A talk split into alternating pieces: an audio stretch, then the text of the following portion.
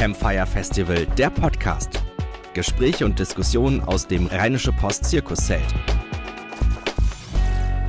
Herzlich willkommen zur ersten Ausgabe der neuen Staffel vom Campfire Festival Podcast. Das Campfire Festival 2019 hat am 31. August und 1. September in Düsseldorf stattgefunden und auch die Rheinische Post war wieder wie im Vorjahr auch schon mit dem RP Zirkusheld dabei. Es gab wirklich richtig viele äh, Programmsessions mit äh, schönen Diskussionen, mit großartigen Dialogen und vor allen Dingen auch mit wirklich vielen Inhalten und damit die auch noch nachwirken können, könnt ihr sie in den kommenden Tagen und Wochen auch nochmal in Ruhe nachhören. Wir werden nämlich Stück für Stück alle drei Tage eine Audioaufnahme veröffentlichen und euch so nochmal zum Nachhören anbieten. Und wir beginnen gleich mit unserem Auftakt bei uns im Zirkuszelt von Samstag 11 Uhr, dem Rheinischen Mediengipfel. Der stand unter dem Titel Krise, Clickbait, Kapitäninnen, der rheinische Mediengipfel. Wie zukunftsfest ist der Journalismus im Westen? Wie geht erfolgreiche Lokalberichterstattung an Rhein und Ruhr? Welche Rollen spielen klassische Medien wie Print und Fernsehen künftig? Wir haben darüber geredet mit der WDR-Fernsehen-Chefredakteurin Ellen Eni, mit dem Chefredakteur des Kölner Stadtanzeigers Carsten Fiedler, mit der Chefredakteurin von der Westen Marie Todeschino und Michael Bröker von der Rheinischen Post, auch seines Zeichens Chefredakteur. Chefredakteur. Moderiert hat die Runde Richard Gutjahr. Und wir schalten uns hiermit in die Diskussion Thema, ein. Die wir uns heute hier vorstellen können. Und dazu begrüßen wir ganz herzlich die Chefredakteurin des WDR-Fernsehens, Ellen Eni.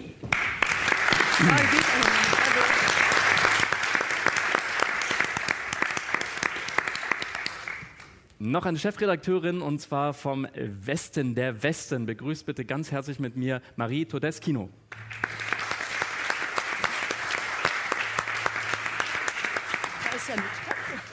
Er ist Chefredakteur des Kölner Stadtanzeigers und ich hoffe, ich krieg's noch irgendwie aus der Birne. Geschäftsführender Chefredakteur der Dumont äh, Medienhaus Rhein, Rhein Medienhaus? Rheinland. Rheinland. Aber das kannst du doch weg. Carsten Fiedler.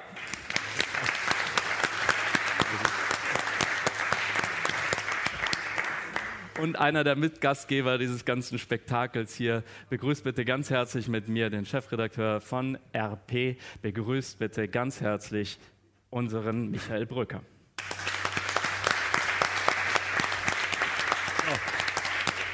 So, ich komme mal gleich zu dir, Michael. Ähm, wir haben eine Menge zu diskutieren. Das Jahr ist zwar noch äh, nicht ganz rum, aber wir können ja schon mal so ein kleines Zwischenfazit machen. Äh, jetzt nach der Sommerpause. Es gibt viel zu bereden. Dieses Jahr war nun wirklich für den Journalismus sehr extrem in vielerlei Beziehungen. Da muss man gar nicht nach Amerika schauen, da muss man jetzt nicht über die Menschenrechte in China diskutieren. Bleiben wir hier bei uns in Deutschland. Wir haben ja auch Wahlwochenende und alles hängt ja irgendwie mit allem zusammen. Und durch das Internet äh, sind wir jetzt noch enger, noch dichter, noch unmittelbarer alle miteinander verbunden. Wir haben es heute von dem Geschäftsführer äh, von RP schon gehört und auch von Herrn Leminski, dem Staatssekretär, irgendwie, dass wir also eine neue, fast schon ja Form von Demokratie uns irgendwie und eine Zusammenarbeit zwischen Journalisten, äh, den, den, den Regierungen, aber eben auch den Menschen unmittelbar direkt irgendwie nähern müssen. Der äh, soziale Zusammenhalt steht so ein bisschen ähm, auf dem Spiel. Was ich von euch möchte, ist erstmal vielleicht Ihr diskutiert ja auch sehr viel bei euch in den Redaktionen, was gerade so in der Welt los ist und was hier gerade auch in Deutschland passiert.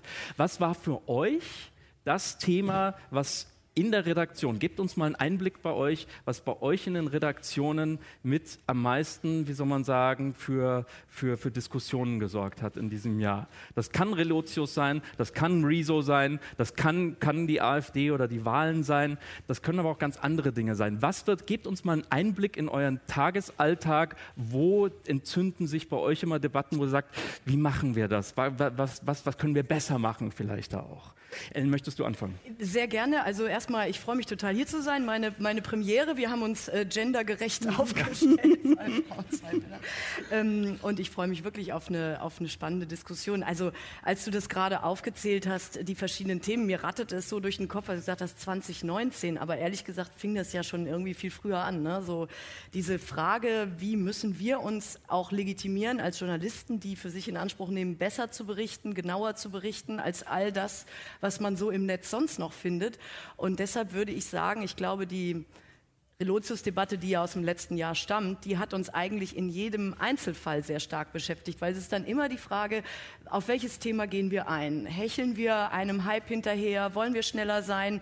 Oder wollen wir zurücktreten und überlegen, was sich wirklich dahinter verbirgt? Ähm, wir haben jetzt gerade aktuell, diskutieren wir darüber, wie gehen wir mit Leugnern des Klimawandels um? Und zwar, äh, zwar diejenigen, die sagen, es gibt keinen vom Menschen gemachten Klimawandel. Äh, die Wissenschaftler sagen ja ähm, zu 99 Prozent, äh, der Klimawandel wird vom Menschen beschleunigt. In welchem Ausmaß, äh, welche Konsequenzen das mit sich, darüber gibt es Streit. Aber dass er beschleunigt wird, darüber gibt es bei 99 Prozent der Wissenschaftler Einigkeit. Und die Frage ist, können wir wirklich sagen, das ist nicht Pluralität in der Debatte, einen Klimaleugner einzuladen? Und wenn wir das tun, dann heißt es wieder, ach guck mal, der Staatsfunk, ja, der, der entscheidet wieder für uns, was richtig und was falsch ist. Also das ist etwas, was uns im Moment sehr intensiv umtreibt. Also Moment, darf ich nochmal fragen, du würdest ihn einladen oder würdest du ihn nicht einladen? Ich plädiere dafür, also natürlich bei jedem mhm. Thema genau darauf mhm. zu gucken, wie ist die Position und es gibt ja, das ist ja auch, sag ich mal, graduell schleichend. Es gibt ja keinen, der wirklich sagt, nein, das ist alles Mumpitz, das macht nur noch Trump. Den müssen wir zum Glück nicht einladen. Mhm. Aber es gibt Leute, die sagen, nee, ich glaube das alles nicht und außerdem müssen wir jetzt auch nicht die Kohlekraft abschalten und außerdem müssen wir nicht das. Dann sind wir schon in den Konsequenzen. Und wir müssen in jedem Einzelfall entscheiden, ist das jemand, der noch legitim zur Debatte beitragen kann oder ist das schon in dem Feld, wo wir sagen, nein, der Mond ist auch nicht aus Käse. Wir laden ja auch niemanden ein, der sagt, die Erde ist eine Scheibe. Aber im, beim Klimaschutz gucken wir halt in die Zukunft. Und deshalb haben wir nicht so die Sicherheit wie die Schwerkraft ist nicht mehr zu beweisen, der Mond aus Käse ist nicht mehr zu beweisen. So.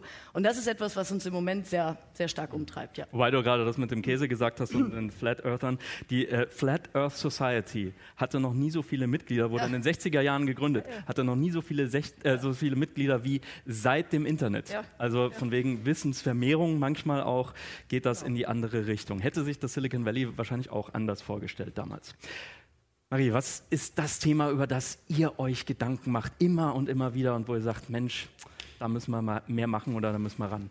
Für uns ist eigentlich immer das allerwichtigste Thema, wie identifizieren wir eigentlich die Themen, gerade im Lokalen, im Ruhrgebiet, in unseren Schwerpunktstädten, über die wir im Westen oder bei der Westen.de besonders viel berichten, wie identifizieren wir die Themen, die die Menschen wirklich bewegen. Wir wollen wirklich genau diese Themen finden und aufgreifen aus diesem riesigen Wust an Veranstaltungen, an, ähm, an Menschen, die sich äußern, an Zeug, was in den Facebook-Gruppen kursiert und so weiter. Und ähm, das ist für uns immer wieder eine Herausforderung, diese Themen zu finden und sie dann eben auch so zu erzählen, dass sie auch, ähm, dass Menschen sie auch lesen möchten. Äh, und da ist ein ganz wichtiges Thema bei uns natürlich. Äh, wir sind ein Boulevardangebot, das Thema Überschriften. Also wie finden wir genau die Zeile, die eigentlich äh, die Frage aufgreift, die Menschen sich zu einem Thema stellen. So, das ist immer unser, unser Punkt. Und wie bringen wir die Leute dazu, dann unsere Artikel zu lesen? Wir wollen ja sehr viele Menschen erreichen. Wir wollen, dass sie bei uns bleiben, dass sie weiterklicken. So, das ist unser, ähm, das ist eigentlich so unser täglich Brot, gerade im Regionalen. Ähm, ich würde mich aber ganz gerne nochmal an diese Klimaleugner-Geschichte ähm, nochmal anschließen. Ein Thema, was uns im Moment auch sehr stark umtreibt hier im Westen, ist zum Beispiel das Thema Nationalitätennennung von Tätern. Ja. Ähm, die Polizei NRW hat jetzt beschlossen, immer die Nationalität der Täter mitzunennen. Das bringt uns natürlich oder stellt uns vor gewisse Probleme, weil der Pressekodex etwas andere, eine etwas andere Herangehensweise vorsieht. wir sind dann damit konfrontiert, dass Leute aber sagen, wenn wir diese, diese Nationalität Identität nicht mitnennen, äh, die Polizei sie aber veröffentlicht hat, öffentlich zugänglich, ähm, dass wir dann eben Fake News-Vorwürfe bekommen, dass Leute sagen, ihr verschweigt die Wahrheit ähm, und so weiter. Und das ist natürlich ein Thema, womit wir uns ganz stark beschäftigen. Gerade haben wir letzte Woche noch in der Redaktion ausführlich diskutiert. Mhm. Okay. Darf ich dazu direkt was sagen? Zwei Sätze noch. Sorry. Ja, weil, gerne, äh, gerne, gerne. Nein, nein, nein aber weil das wirklich, ja, da haben wichtig, wir auch gerade, ich meine, ihr bestimmt auch. auch. ja. Mhm. Ähm, ich, ich finde es halt, äh, die Frage ist ja, ist es für äh, die Allgemeinheit, für, äh, ist es ein in, öffentliches Interesse, dass die Nationalität genannt wird? Dies zu beurteilen, können am ehesten die Menschen, die nah an der Ermittlung sind, also die Polizei. Und sie schieben uns diese Aufgabe zu. Wir müssen das natürlich in den Redaktionen diskutieren. Wir können es nicht eins zu eins rausgeben, aber wir sind ja viel weiter weg von dem, was eigentlich passiert ist. Also ich finde das wirklich kritisch, was uns das an auch äh, Aufgabe jetzt noch aufbürdet. Sorry wenn ich da ansetzen darf. Äh, das diskutieren wir bei uns gerade auch, mhm. äh, wie man das zu bewerten hat, äh, was Reul da als Erlass quasi rausgegeben hat oder eben jetzt auch als Handeln der Polizei. Sie können sich vorstellen, bei uns in Köln wird das nochmal besonders unter dem Aspekt Silvesternacht diskutiert. Ne? Wir hatten die Silvesternacht 2015, 16, die ja mehr oder weniger das Ereignis war, nachdem diese Debatte auch aufgebrochen ist. Ähm, und wir haben uns in der Redaktion natürlich damals auch schon Gedanken gemacht, äh, wie wir, wir mit dem Thema umgehen. Wir haben eigene Spielregeln. Und ich sehe das auch so, dass wir selbstverständlich nicht in jedem Fall, in dem äh, die Polizei jetzt die Nationalität nennt, diese auch veröffentlichen, sondern es ist unsere Aufgabe, äh, aus dem Kontext heraus zu entscheiden, ne, ist das von Belang an der Stelle, ist es relevant für die Straftat und wir werden weiterhin äh, danach verfahren. Nun, damit man äh, ganz kurz entscheidet, nach welchen Kriterien macht ihr es fest? Also wenn du sagst, ist es von Belang oder nicht, hat das zum Beispiel, weiß ich nicht, was ein Beispiel, dass es ein Ehekrach gewesen ist, das hat aber nichts mit der Nationalität zu tun, zum Beispiel. Genau, wenn es ein äh, klassischer Ehekrach ist, dann würde ich sagen, hat das erstmal nichts mit äh, der Nationalität zu tun. Wenn sich das in einem Umfeld äh, Blutrache abspielt, ja hat man natürlich dann sofort einen politischen Aspekt, einen, politischen Aspekt ja, und auch okay. ein, ein, eine, eine Lage, in der man eben möglicherweise die Nationalität nennen muss. Aber das ist tatsächlich immer noch auch ein großes Thema, weil du fragtest nach, was sind die Themen, äh, die uns bewegen. Ich hätte jetzt auch gar kein großes Thema nennen können, wo ich sagen würde, das ist das Thema, mhm. sondern es sind ganz viele. Es ist Trump, es ist auch äh, Rezo, es ist Relotius, aber natürlich auch bei uns äh, sind es auch lokale Themen. Wir hatten ich weiß nicht, wer das hier verfolgt hat, das Thema Ebertplatz in Köln. Ja, ja. Äh, der Ebertplatz galt in Köln immer als ein, ein großer Kriminalitätsschwerpunkt. Ne? Auch schwierig da die, die bauliche Situation. Vor zwei Jahren gab es da einen ein, ein Mord. Äh, danach brach die Diskussion los. Was macht man mit dem Platz? Äh, er ist aufgewertet worden in den letzten Jahren und Monaten. Die Stadt hat sich extrem viel Mühe gegeben und jetzt hatten wir am letzten Wochenende halt wieder äh, eine, äh, eine Straftat da, beziehungsweise äh, ein Tötungsdelikt im Drogenmilieu. äh, und ich sehe halt an, an, äh, auch an diesen lokalen Themen äh, und das, was an Resonanz kommt von den, von den Lesern, wie stark die das umtreibt. Äh, vielleicht auch das ein Unterschied äh, zu fünf, äh, fünf, sechs Jahren vorher, wie stark diese Response der, der Leser zugenommen hat, auf allen Kanälen natürlich auch, auf denen wir unterwegs sind, bekommen wir Fragen von Lesern und wir müssen uns mit denen natürlich auseinandersetzen. Michael, was hat euch in diesem Jahr umgetrieben? Ja, alles, was gerade gesagt wurde, ist so ein bisschen unter der Überschrift, dass wir insgesamt eigentlich eine Disruption des Diskurses erleben. Also egal welches Thema wir besprechen, wir haben ein Echtzeit-Feedback in der Leserschaft. Die schauen ganz genau auf jeden Halbsatz, auf jedes Komma, auf jedes Thema, wie wir es gewichten, weil sie eben auch eine andere Gewichtung in ihren eigenen Kanälen erleben, einen, einen anderen Filter. Insofern, wir sind unter großer Beobachtung. Dann kommen massive Fehler, systematisches äh, Versagen, ein systematischer Betrug bei, beim Spiegel in einem, wenn man so will, in einem Ressort, das die, die Mechanismen nicht hinbekommen hat. Das wirft natürlich ein Schlaglicht auf uns alle, weil wenn es doch schon beim Spiegel passiert, dann erst recht bei uns. Das heißt, die Glaubwürdigkeit ist äh, in Mitleidenschaft gezogen. Dann spüren wir, dass plötzlich, also jetzt mal auf die Demokratie zu kommen oder auf, auf, die, auf das Politikverständnis, dass man an uns vorbei, an etablierten Medien und deren Diskurs, der von uns ja geführt werden soll, möglichst akkurat, möglichst ausgewogen, möglichst differenziert, ähm, erhebliche äh, politische Umwälzung passieren können. Trump ist nur ein Beispiel. Ich finde Brexit für uns viel entscheidender, wie sehr wir dort gar keinen Einfluss mehr hatten oder einen schädlichen Einfluss, wie bestimmte britische Medien, die äh, Fake News transportiert haben und dann es zu unglaublich erheblichen Konsequenzen für einen ganzen Kontinent gekommen ist. Und diese, diese, dieser Diskursverfall, den wir haben, den können wir natürlich nur gemeinsam ähm, wieder aufbrechen. Und ich glaube, in jeder äh, Redaktionskonferenz ist, schwebt das irgendwie über allen Themen. Und du kannst über Rezo diskutieren, über den Brexit, über Trump oder über kleine lokale Phänomene. Wir hatten das Rheinbad-Beispiel, da sind wir auch alle in die falsche Richtung gegangen, dann mussten wir wieder zurückrudern. Und es gibt so viele Beispiele, wo, wo wir zusammen mit der Politik als etablierte Medien ähm, also eigentlich Kritik auf uns ziehen und deswegen haben wir inzwischen einen relevanten Teil in dieser Gesellschaft, der uns nicht mehr glaubt, der dem öffentlich-rechtlichen nicht glaubt, der der Politik nicht glaubt und das in einen Topf wirft und äh, ich weiß nicht, wie wir die zurückkriegen. Also, also sicherlich nicht mit Beschimpfung und Ausgrenzung und ihr seid alle bescheuert, ihr seid dumm und lasst uns mal hier ja. das Land äh, regieren. Mhm. Das sind ja in Sachsen am Sonntag vielleicht 20, 25 Prozent. Das ist ja ein relevanter Teil der Bevölkerung, der sich völlig abkopselt von dem, was wir eigentlich glauben, was gut für dieses Land ist. Und das, ist, das macht mir wirklich Sorge. Mhm. Deswegen sind diese Veranstaltungen, die wir hier natürlich auch versuchen zu machen, ein Ansatz tatsächlich dass, dass wir alle in Dialog kommen, dass wir alle miteinander kommunizieren und dass vor allem auch so ein bisschen so diese, dieses, dieses Chefredakteur-Riege, äh, stellt euch jetzt hier äh, den Leuten, wir haben ein Mikrofon nachher und da wollen wir natürlich auch noch ein paar Fragen ähm, von euch hören, was, was euch so beschäftigt hat in diesem Jahr und auch vor allem also in Bezug Ne, das sind Chefredakteure. Ihr könnt dann Fragen stellen und, und, und, und was, was, euch, was euch wirklich von denen interessiert. Eine einmalige Gelegenheit. Ich möchte kurz nur zum Warm-up jetzt ein paar Thesen euch äh, vorstellen, die wir uns ausgedacht haben, ähm, weil wir glauben, dass wir damit strukturiert durch die nächste halbe Stunde kommen, an, an denen wir uns ein bisschen reiben können. Und ich hoffe, wir können die jetzt auch auf der Wand einspielen. Die erste These, Marie, ich würde dich bitten, die hat so ein bisschen, geht ein bisschen in deine Richtung, aber ihr seid alle aufgerufen mitzudiskutieren. These Nummer eins. Clickbait-Zeilen zerstören das Vertrauen in den Journalismus. ähm, okay, nein, ich ähm, äh, finde ich eine spannende These, finde ich auch eine wichtige These. Das ist ein Thema, über das ich, das ich extrem gerne rede, ähm, äh, worüber ich auch wirklich gern mit, äh, mit meiner Redaktion rede, mit meinen Kollegen, weil ähm, ich finde, dass das Wort Clickbait auch sehr negativ besetzt ist. Ähm, worum geht es uns? Was ist das Prinzip, wie wir Überschriften gestalten? Das Prinzip lautet eigentlich sehr simpel: Give an answer, open a question. Also wir sagen, worum es geht, wir verraten aber nicht alles, was der Text hergibt hergibt. Das finde ich persönlich absolut nicht verwerflich. Ähm, ich, finde, ähm, ich finde es richtig und gut, neugierig zu machen. Ähm, wir wollen, dass unsere Inhalte gelesen werden und ähm, das tun wir in der Zeile. Selbstverständlich hat das aber natürlich auch Grenzen. Also der Text muss natürlich halten, was in der Schlagzeile versprochen wird. Und wenn das nicht der Fall ist, dann haben wir ein riesiges Problem und dann haben wir auch ein Glaubwürdigkeitsproblem. Und das ist ein Thema, ähm, an dem wir stark arbeiten, über das wir viel sprechen, was uns, glaube ich, auch in den meisten Fällen oder in den allermeisten Fällen gut gelingt. Ähm, aber dass da auch Fehler passieren können, ähm, glaube ich, das ist so. Das kann ich jetzt äh, nicht, nicht leugnen. Ich glaube aber nicht, dass äh, Clickbait-Überschriften eine Gefahr für den Journalismus ist. Ich glaube im Gegenteil, ähm, dass sie uns dabei helfen, Themen auf die Agenda zu bringen, Leute neugierig zu machen und sie dazu zu bringen, unsere Inhalte zu lesen.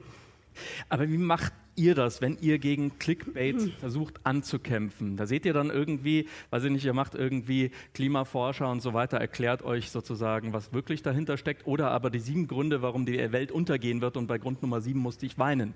Also wie kommt ihr gegen solche, wie kommt ihr gegen solche Mechanismen an? Das ist aber um guter auch, Text. Ja, womit ihr, womit ihr sozusagen so etwas dann auch wieder seriös einfangt. Also ich, ich, glaube halt, man muss da ein bisschen differenzieren. Ich glaube auch so diese, diese, diese Geschichten nach dem Motto, du ahnst nicht, was passiert, wenn du diese Geschichte anklickst. Äh, das, ist, das, ist, das, ist, finde ich, das ist, finde ich, halt auch etwas, was mich langweilt mittlerweile, wo ich sage, das wird sich vielleicht auch irgendwann mal auswachsen. Aber sie funktionieren. Aber, aber das wollte ich mal sagen. Äh, ich habe auch lange Boulevard gemacht, ich habe auch mal einen Express gemacht. Und ich finde, das sieht man auch durchaus ja im Digitalen, dass sich Boulevardmechanismen, es gibt auch gute Boulevardmechanismen, nämlich äh, auf den Punkt kommen, äh, zulässig zuspitzen, die Leute so interessieren durch eine gute Zeile, dass sie tatsächlich auch die Inhalte lesen. Das sind, finde ich, Mechanismen, die wir jetzt ja auch im digitalen Journalismus überall sehen, die sich auch durchgesetzt haben. Und ich finde, das, äh, das, das sollte man da nicht so pauschal mit in einen Topf werfen. Ich glaube, diese Ausprägungen, äh, ne, die äh, werden irgendwann mal aus meiner Sicht äh, so, werden irgendwann mal Geschichte sein. Aber äh, es gibt tatsächlich äh, ähm, auch journalistische Mechanismen, die im Boulevardjournalismus funktionieren, die, die absolut sinnvoll sind, um, um, um die Leser in die Geschichte reinzuziehen. Es gibt ja aus äh, verschiedene Studien in den USA, die darauf abzielen, was zieht Leser am Ende auch in ein Abo einer seriösen Tageszeitung, mhm. die ein Online-Angebot hat. Und dann gibt es äh, kluge Analysen, die eben den Teaser und die Überschrift über alle Maßen als äh, entscheidenden Trigger äh, wertschätzen. Das heißt, also wenn ich doch äh, möchte, dass der Journalismus in Zukunft als Paid Content funktioniert, muss viel mehr Wert darauf gelegt werden, eine kluge Überschrift und einen klugen Teaser zu machen, ohne dass der natürlich verfälscht. Weil noch schlimmer als die schlechte Überschrift ist die Produktenttäuschung. Mhm. Der hält nicht das, was er verspricht, weil dann schließe ich das Abo alle. ab. So, und wenn wir da die Balance zwischen beiden finden, es gibt doch nichts Schöneres im Journalismus als eine kluge, witzige, charmante Zeile und einen tollen Teaser, der Lust macht. Neugier ist ja das, was wir befriedigen wollen. Und da brauchen wir einen guten Teaser, eine gute Zeile. Äh, Clickbaiting ist inzwischen auch, finde ich, echt ein bisschen abgedroschen. Wir versuchen im Grunde einen guten journalistischen äh, äh, Lockvogel zu bieten. Aber wenn du dann eine Produktenttäuschung im Text erlebst, kommst du nicht mehr wieder.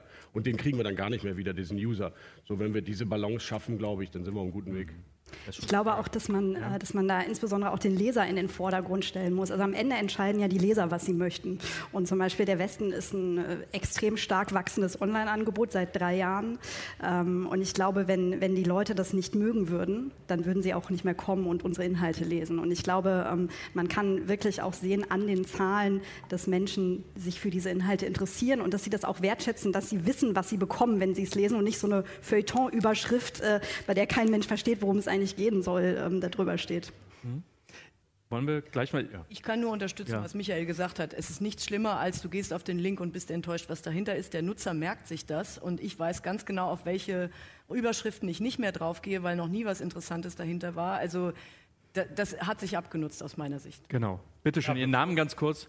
Peter Jamin, guten Tag. Bevor Sie jetzt in Friede, Freude, Eierkuchen-Stimmung geraten, erstens finde ich es nicht gut, dass Sie so Begriffe wie Clickbait hier einfach so mal in die Runde werfen. Wir haben hier ein Publikum, was nicht alle verstehen nicht, was das überhaupt bedeutet.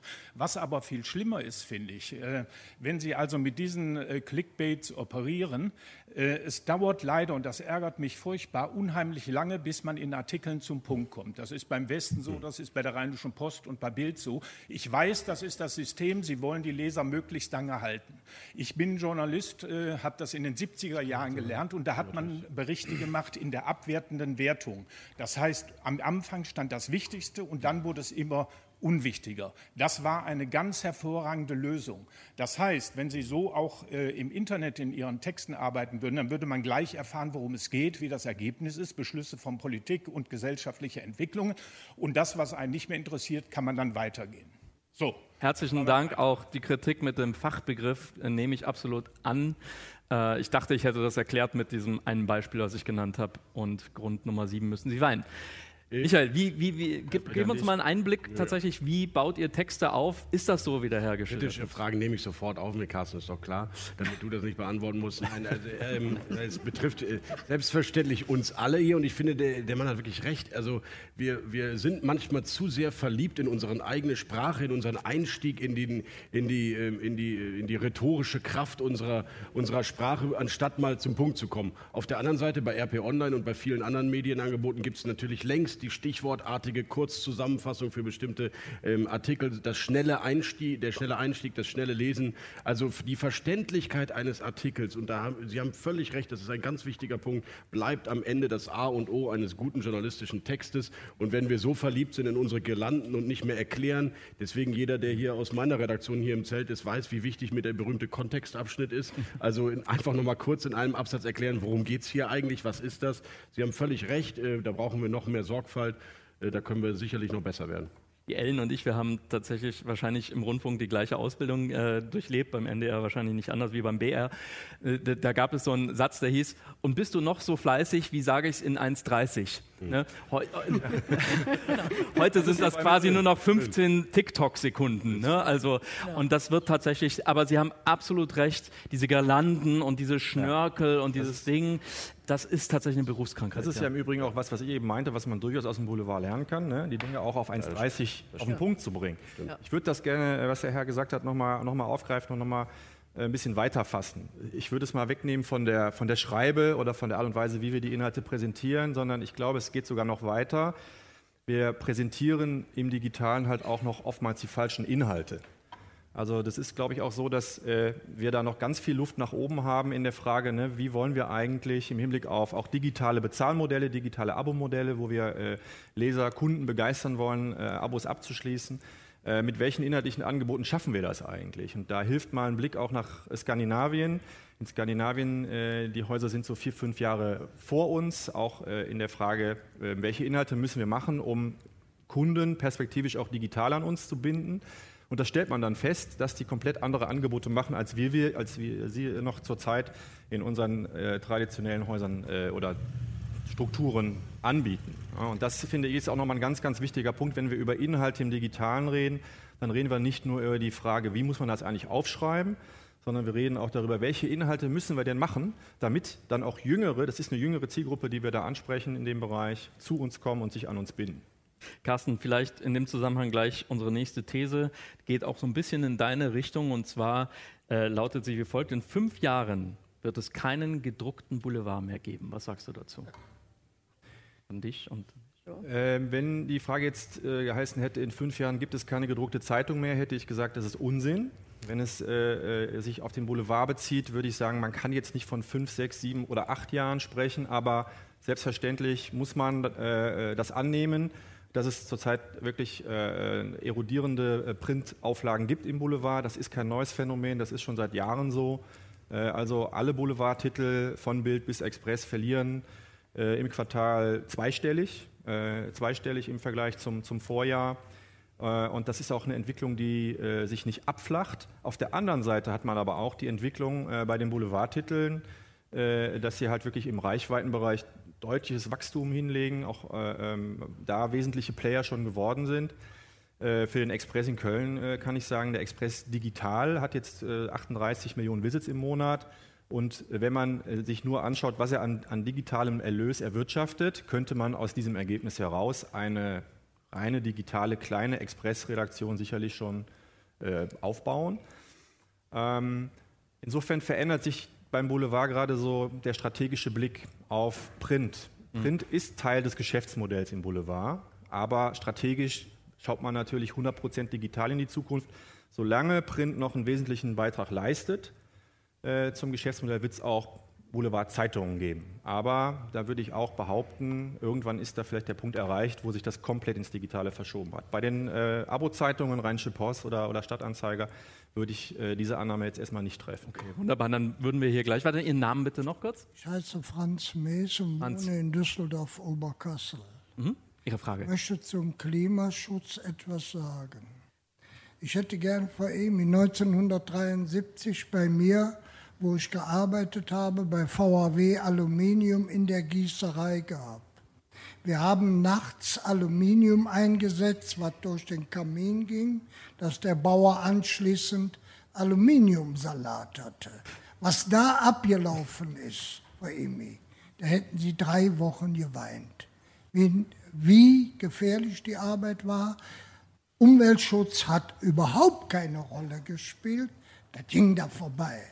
Und ich war Maschinenschlosser, habe die größte Aluminiumsäge der Welt bedient mit 20 Tonnen Barren, die anschließend gewalzt wurden.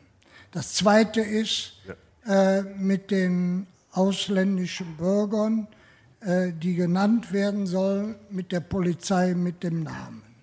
Ich bin 20 ja. Jahre vor EMI am Landgericht Düsseldorf Schöffe gewesen. So, und man unterhält sich ja nicht nur mit Staatsanwälten, Richter und Wachmänner, äh, Justizwachmeister. Und wenn Sie dann fragen, wer sind die meisten Angeklagten, die eine Straftat machen, dann muss ich leider sagen, es waren ausländische Bürger, was traurig ist.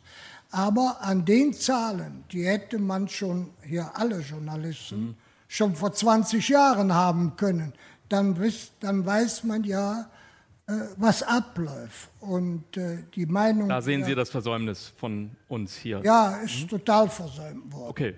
Und äh, Herrn Bröker, dem sage ich mal klar und deutlich, ich weiß, dass Sie das nicht hören wollen. Wie ich in der Aluminiumindustrie rauskam, habe ich gearbeitet bei Johannes Rau in der Staatskanzlei und danach 20 Jahre beim Verfassungsschutz. Oh. Wenn man mit euch einen kritischen Beitrag bringt, sei es ein Leserbrief oder anders, der kommt nicht rein. Sage ich aber, ich habe gestern Angela Merkel drei Paar Schuhe gekauft, in Gold, da machen Sie drei Seiten. Das, das brauchen Sie mir nicht zu erzählen. Das war, vielen Dank. ja, Michael. Aber, äh, also, Ellen, ich nehme mal eben die letzte Frage ja, vorne weg, gerne, bevor ja. du dann bitte auf die ja, Ausländergeschichte antwortest. Gerne, gerne. Also, das ist ähm, wunderbar zugespitzt, schöne Geschichte. Ich gönne Ihnen den Lacher, nur leider falsch. Wir veröffentlichen so viele Leserbriefe übrigens wie nie zuvor und auch wenn wir den Schnitt machen würden, so viele kritische wie nie zuvor. Ich habe dieses Thema ständig. Komischerweise sind immer nur die Leser unzufrieden, deren Leserbrief es leider nicht in, den Wochenrhythmus geschafft hat.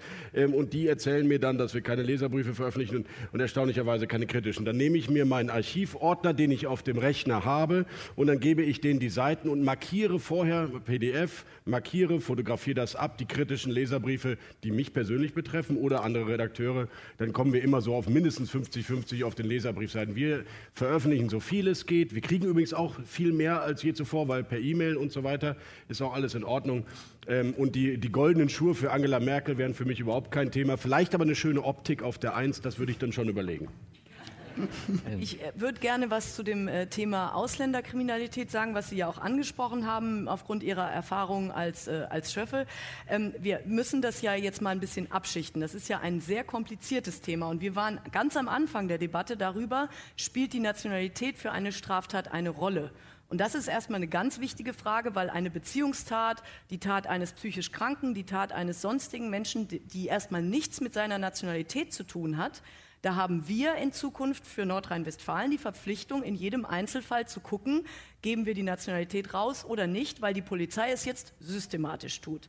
Dann sind wir in einem späteren Fall, was Sie geschildert haben, vor Gericht. Da ist ja dann sowohl die Straftat schon äh, ermittelt als auch Anklage erhoben und so weiter und so fort.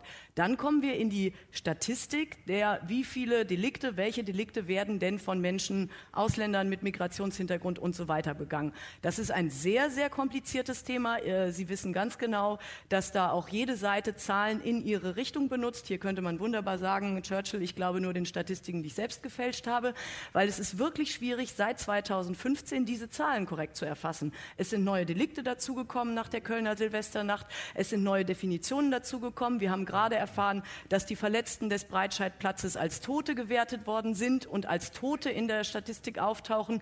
Wir haben die Verzerrung dadurch, dass wir natürlich aufgrund der Flüchtlinge besonders viele junge Männer zwischen 15 und 40 Jahren hier haben, die per se anfälliger für Straftaten sind, weil sie hier auch nicht arbeiten dürfen und so weiter und so fort. Und unsere Aufgabe ist es, das alles auseinanderzubröseln und so zu erklären, dass es die Leute noch verstehen und das, was die Menschen, also ich will jetzt nicht sagen, wer jetzt was instrumentalisiert, aber das Einfachste ist es, die Schlagzeile zu nehmen und zu sagen, die Ausländer sind krimineller als die Deutschen. Und das machen auch Leute. Und das wird in die Timelines der Nutzer gespült und die wissen dann nicht mehr, ja, was stimmt denn jetzt? Und ich glaube, unser aller Aufgabe, die wir hier für Qualitätsjournalismus stehen, ist es, das auseinander zu vidieren, die Grautöne aufzuzeigen und dabei verständlich zu bleiben, weil es halt wirklich kompliziert ist und keine einfache Wahrheit gibt an der Stelle. Ich danke. Ich finde es aber trotzdem wichtig, dass wir darüber diskutieren und äh, danke auch an Sie, Franz, dass Sie das hier äh, zum Thema gebracht haben, weil wir spüren das wirklich in unserer Arbeit täglich, auch ich als Reporter, wenn ich auf der Straße bin. Das ist wirklich etwas, über das wir noch offener und noch transparenter diskutieren müssen. Mhm. Vielen Dank für diese Eingabe auf alle Fälle. So, wir kommen zu unserer nächsten These und die geht an dich, Michael. Ähm, du bist ja der Podcaster vor dem Herrn und ähm, deshalb die Frage oder die These, die ich an dich erstmal richten möchte. Podcasts werden immer Medien für eine Minderheit bleiben. Was sagst du dazu? Diese Zukunftsfragen, Glaskugelfragen, was weiß ich denn, was in fünf, sechs, sieben Jahren wer wie konsumiert? Ich kann nur, ich kann nur, ich kann nur aktuelle Phänomene und Nutzungsverhalten von Menschen vergleichen und überlegen, ob es dazu journalistische Formate gibt. Und ich habe ja mal gesagt, Audio ist, ist irgendwie der Text der mobilen Generation geworden. Das ist ein spannendes Format. Die Leute laufen mit den weißen Bluetooth-Kopfhörern rum, die gucken auf ihr Handy, die sprechen da rein. Das heißt, die Sprache und das Hören scheint für viele der ideale Weg zu sein, um Informationen aufzunehmen oder zu diskutieren. Wenn das so ist und wir in Nordrhein-Westfalen auch noch in einem Stauland sind, wo im Durchschnitt jeder, jeder, jeder Pendler 45 Minuten irgendwo sitzt, sei es in der Bahn oder im Auto, dann ist der Podcast natürlich die, eine ideale äh, ein ideales Format, um als lokale, regionale Medienmarke in, in, das Auto zu kommen zum Beispiel oder vielleicht aufs Smartphone. Und ich finde, wir müssen das ausprobieren. Und äh, wo ist Daniel Fiene? Unser Digitalstratege hat das frühzeitig gemacht, äh, vor drei Jahren schon. Und äh, wir haben tolle Zahlen beim äh, Rheinische Post Aufwacher, unserem täglichen Nachrichtenformat. Wunderbare Zahlen. Ganz viele Menschen hören das. Ähm, wir haben neue Sponsoring-Partner bekommen für Podcasts, die nie eine Anzeige in der Zeitung geschaltet haben. Also bringt auch Geld. Es bringt Geld, das sind natürlich, Hobby. Kleinvieh macht auch ja. Mist. Und ähm, ich glaube, das ist ein neues, spannendes Format. Wir probieren es aus, schauen, was passiert, werden, müssen besser werden, hören zu, was die Leser, Nutzer dazu sagen. Aber nicht auszuprobieren, wäre der falscheste Weg. Für euch ich glaube, die These äh, ist okay, weil es ist kein Problem für mich dabei zu sagen, Podcast bleibt ein äh, Kanal für möglicherweise eine Minderheit. Es wird mhm. nicht so sein, dass er damit Massenmärkte erschließt. Das Entscheidende ist ja an der Stelle, dass Podcast Baustein einer, einer Diversifizierungsstrategie ist. Wir können halt nicht davon ausgehen, wenn wir uns anschauen, unsere Zeitungen, das betrifft die RP genauso wie den Kölner Stadtanzeiger, schauen wir uns das Durchschnittsalter unserer Abonnenten an, das ist 65 bei beiden, glaube ich, wenn nicht sogar noch höher. Äh, das heißt, äh, dass wir auf jeden Fall neue Zielgruppen erschließen müssen, jenseits derer, die wir haben und die wir auch weiterhin wunderbar und bestmöglich bedienen wollen ja, mit, der, mit der Tageszeitung. Und da ist natürlich Podcast ein Kanal, da sind Newsletter-Möglichkeiten, da sind äh, Videoformate, möglicherweise auch YouTube- und, Netflix-Formate in der, in der Zukunft, Dinge, die wir tun müssen. Ich glaube, wir sind alle aufgefordert, als, als Medienhäuser eine solche Diversifizierungsstrategie anzugehen. Und Podcast ist da ein Baustein. Also ich glaube, euer äh, Podcast funktioniert gut. In Köln haben wir, wir können uns das in Köln ja immer äh, so ein bisschen aufteilen zwischen den Titeln, ne? also Stadtanzeiger und Express. Der Express macht einen FC-Podcast, mhm. passt natürlich zum Express, der funktioniert auch gut. Der erreicht in Köln seine Zielgruppe, mit der wir auch total zufrieden sind. Es sind ein paar tausend Leute, die hören sich einmal in der Woche diesen Podcast an. Wir gucken uns das aus der Stadtanzeigerperspektive an. Ne? Wir lernen sozusagen auch von dem, was die Express-Kollegen da tun. Wir können den technischen äh, äh, äh, Untersatz sozusagen nehmen und uns dann auch ein Podcast-Format überlegen. Also ich glaube, das ist halt ein Baustein einer. Kurz eine Frage: Wer von euch hat denn einen Podcast abonniert? Hört, ja? ja, ihr seid natürlich ja. schon sehr medienaffin, das muss man sagen. Das ist sicherlich ja. nicht repräsentativ. Marie, äh, wie ist das bei euch? Äh, ich, hab, äh, ich war letztens auf dem, Google-Journalismusgipfel in Berlin und da wurde die Gegenthese aufgestellt, nämlich die These, Podcast ist das neue Print. Ähm, das fand ich auch ganz witzig. Ähm, da haben wir in der Tat auch ganz viel über Podcasts gesprochen. Ich persönlich liebe Podcasts, ich höre extrem viele. Ähm, ich merke auch, dass mein gesamtes Nachrichtenkonsumverhalten eigentlich äh, auf Podcasts mittlerweile basiert. Das finde ich ganz spannend. Und ähm, wir haben aktuell keinen eigenen Podcast, denken über verschiedene Dinge nach. Für uns steht aber eigentlich immer an erster Stelle, dass wir sehr viele Menschen erreichen wollen. Und ähm, da sind wir gerade noch nicht ganz sicher, in welche Nische wir da jetzt gehen wollen. Ähm, meine Kollegen von den ähm, NRW-Print-Titeln machen einen spannenden Fußball-Podcast zum Ruhrgebiet, äh, der schon ganz gut funktioniert. Äh, mein Kollege Lars Haider vom Hamburger, Hamburger Abendblatt, der Chefredakteur, der hat einen großartigen Podcast, der auch sehr gut vermarktet wird. Das ist eben auch ein Geschäftsmodell. Und ich glaube, je attraktiver dieses Geschäftsmodell wird, umso größer wird auch die Podcastblase werden. Und ähm, ich freue mich darauf und ähm, ich hoffe, dass wir auch im Lokalen dann noch andere spannende Felder finden. Ich möchte ganz kurz noch die Kritik von unserem ersten ähm, äh, Wortgeber hier aus dem Publikum nochmal aufgreifen. Podcast für alle, das ist mehr oder weniger ja, ja, so eine Art, ähm, ja, bei uns hätte man gesagt, Radio zum, Rad, Radio zum Mitnehmen, genau. Die ARD hat ja über die Audio Thek ja jetzt sozusagen alle Hörfunkinhalte gebündelt in einer App. Und ich glaube, ähm, da haben sich die Öffentlich-Rechtlichen auch sehr früh darum gekümmert, dass das auch, äh, dass unsere Archive und alles das, was wir produzieren, den Menschen natürlich auch zugänglich gemacht wird. Ich, ich finde es interessant, diese zwei gegensätzlichen Thesen. Ne? Podcast äh, ist das neue Print oder man weiß es nicht so genau. Das Schöne ist ja, oder das Verunsichernde ist, je nachdem, wie man es sieht, sogar die großen Player, Facebook, Apple, Google, wenn man die in den USA fragt, was macht ihr, da sagen die, ich weiß auch nicht, was in den nächsten sechs Monaten kommt und was der nächste heiße Scheiß ist, äh, sorry für den Ausdruck, die sind genauso ratlos wie wir. Okay. Fachausdruck, ne, genau.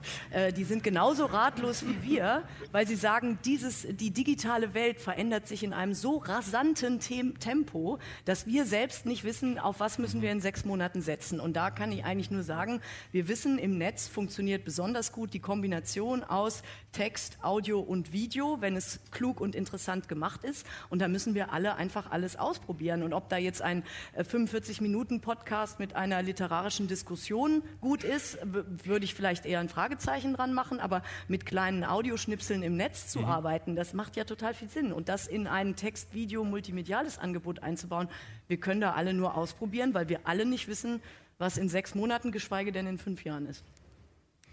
Wenn Sie Ihren Namen kurz sagen möchten. Äh, Lukas Beckmann aus Brandenburg. Hallo. Äh, ich habe ähm, zunächst mal eine Informationsfrage, weil ich diese Polizeirichtlinie nicht wirklich kenne. Bedeutet das, dass äh, in jedem Fall immer die Nationalität genannt wird, auch die deutsche Nationalität, oder gilt das nur für Ausländer? Also es ist jetzt zum Beispiel im Zusammenhang mit äh, dem Eritrea, ähm, äh, äh, da sind wir ja sehr schnell auf den Eritrea gegangen, alle Medien übrigens. Ne?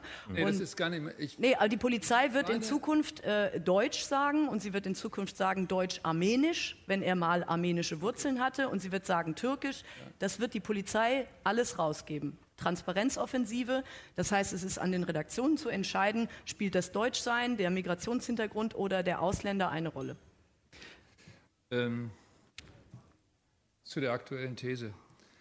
Äh, das bezieht sich ja auf das Format, also in welchem Format, in welchem Medium informieren wir. Und mein Eindruck ist, dass, äh, dass wir noch nie in der Vergangenheit so viel Öffentlichkeit hatten, auch wenn es einzelnen Printmedien nicht so gut geht, aber insgesamt hatten wir noch nie so viel Öffentlichkeit. Und deshalb ist die Frage nach dem Was, glaube ich, sehr viel drängender als nach dem Wie und was aus dem Wie wird. Mhm. Die Formate werden sich verändern, die Texte werden, die, die äh, äh, Medien werden sich verändern, die Technik wird sich verändern, unser Hör-, Seh- und äh, Leseverhalten wird sich verändern. Aber was bleibt, ist die Frage, worüber informiere ich eigentlich wie? Mhm. Mhm. Und mein Eindruck ist, dass wir, Sie sagten eingangs in Ihrem ersten Beitrag, wir merken an den Reaktionen, dass wir noch viel schärfer darauf achten müssen, gewissenhaft zu informieren, wahrheitsgemäß zu informieren, differenzierter zu informieren. Es mag auch ein Teil der Aufgabe sein. Aus meiner Sicht ist das Wichtigste, dass die Medien begreifen, dass über den Zusammenhang von Öffentlichkeit und Demokratie die Frage der Orientierungshilfe und der Möglichkeit der Urteilsbildung immer wichtiger wird und dass sie dies nicht leisten können mit immer detaillierteren Informationen.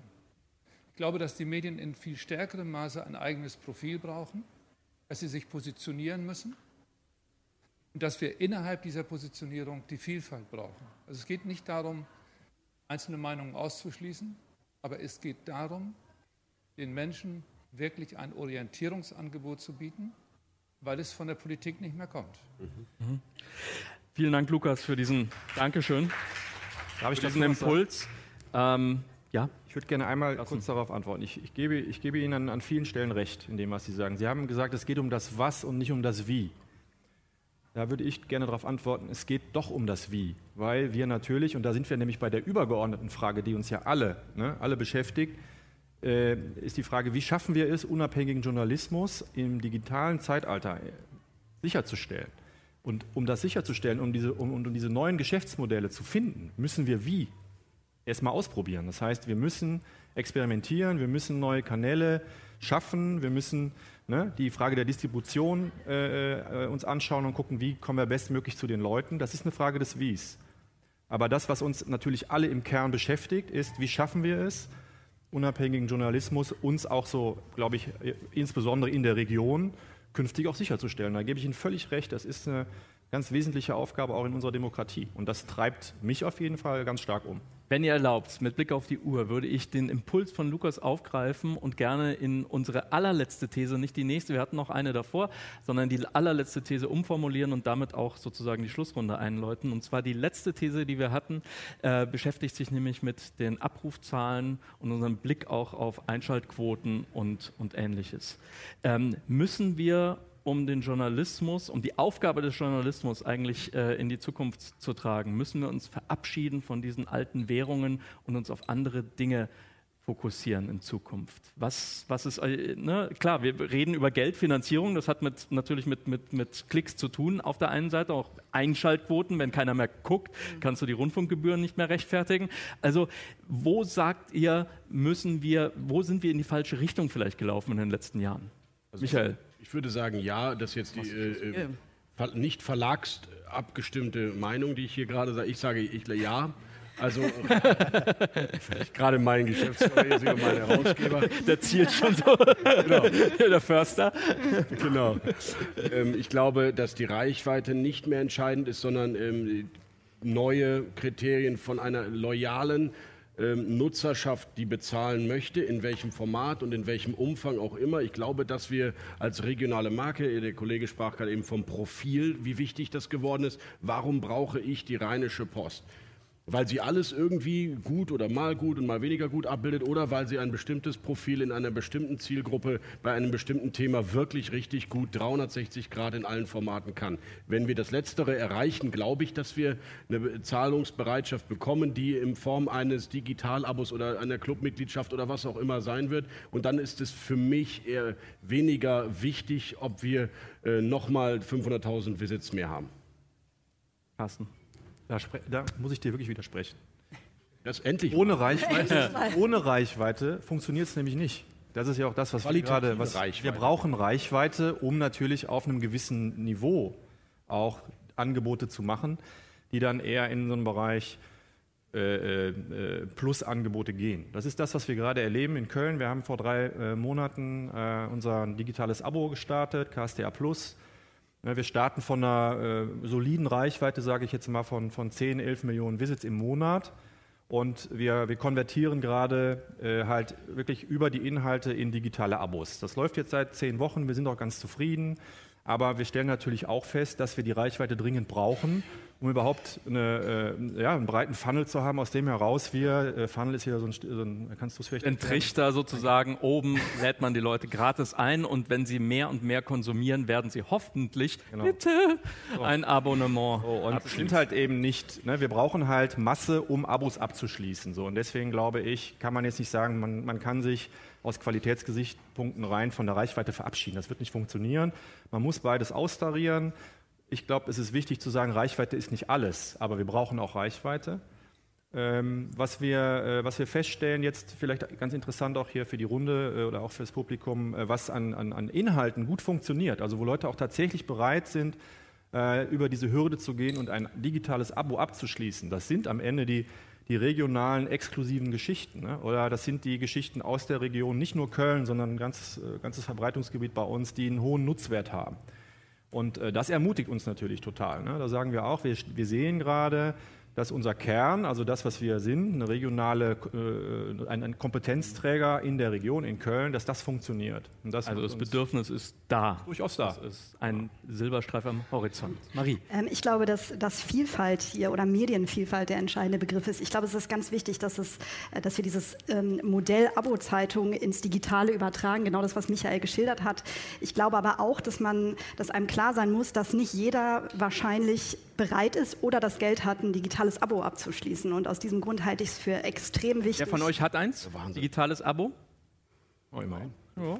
Gut.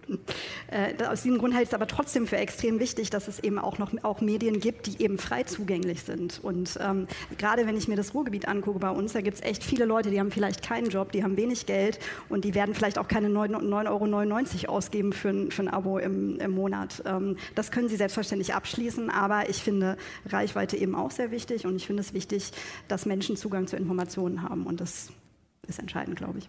Adam. Ja, ich weiß genau, in welchem Rahmen ich jetzt argumentiere, weil im Gegensatz zu diesen Medien äh, wisst ihr ja alle, äh, dass der öffentlich-rechtliche Rundfunk sein Geld bekommt.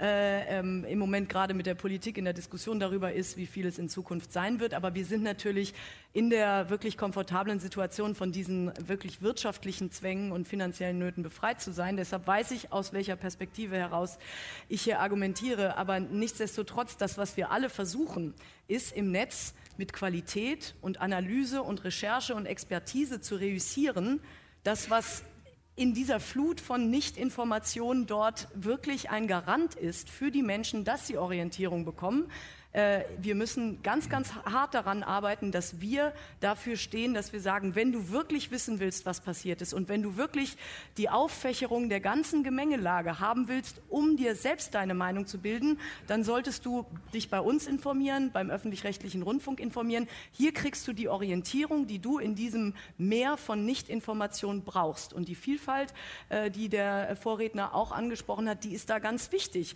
Wir haben alle möglicherweise eine politische Orientierung, machen. Äh, uns wird als äh, öffentlich-rechtlichem Rundfunk auch oft vorgeworfen, dass wir linksgrün versifft seien, was auch immer. Wir sind sicherlich nicht ein Abbild der Gesellschaft, weil wir Journalisten meistens studierte Menschen sind, äh, meistens ähm, ohne Migrationshintergrund und so weiter. Wir arbeiten daran, diverser zu werden und wir arbeiten daran, wirklich die Vielfalt der Gesellschaft mit allen Meinungen abzubilden, weil genau das muss unser Garant sein. Orientierung und Vielfalt, das können nur wir bieten und das können viele andere im Netz nicht bieten. Vielen Dank an unsere Panelisten. Es tut mir leid, wir haben zeitlich leider kein Problem, aber Sie sind noch da. Schnappen Sie sich gleich direkt, ja, sofort vereinnahmen und nicht aus dem Zelt lassen. Weil hier im äh, Zelt geht es gleich weiter. Wir sprechen über Relotius, den Spiegel und äh, was sonst noch alles so in diesem Medienjahr äh, schiefgelaufen ist und äh, ob das alles so sein muss mit zwei super Experten von Übermedien.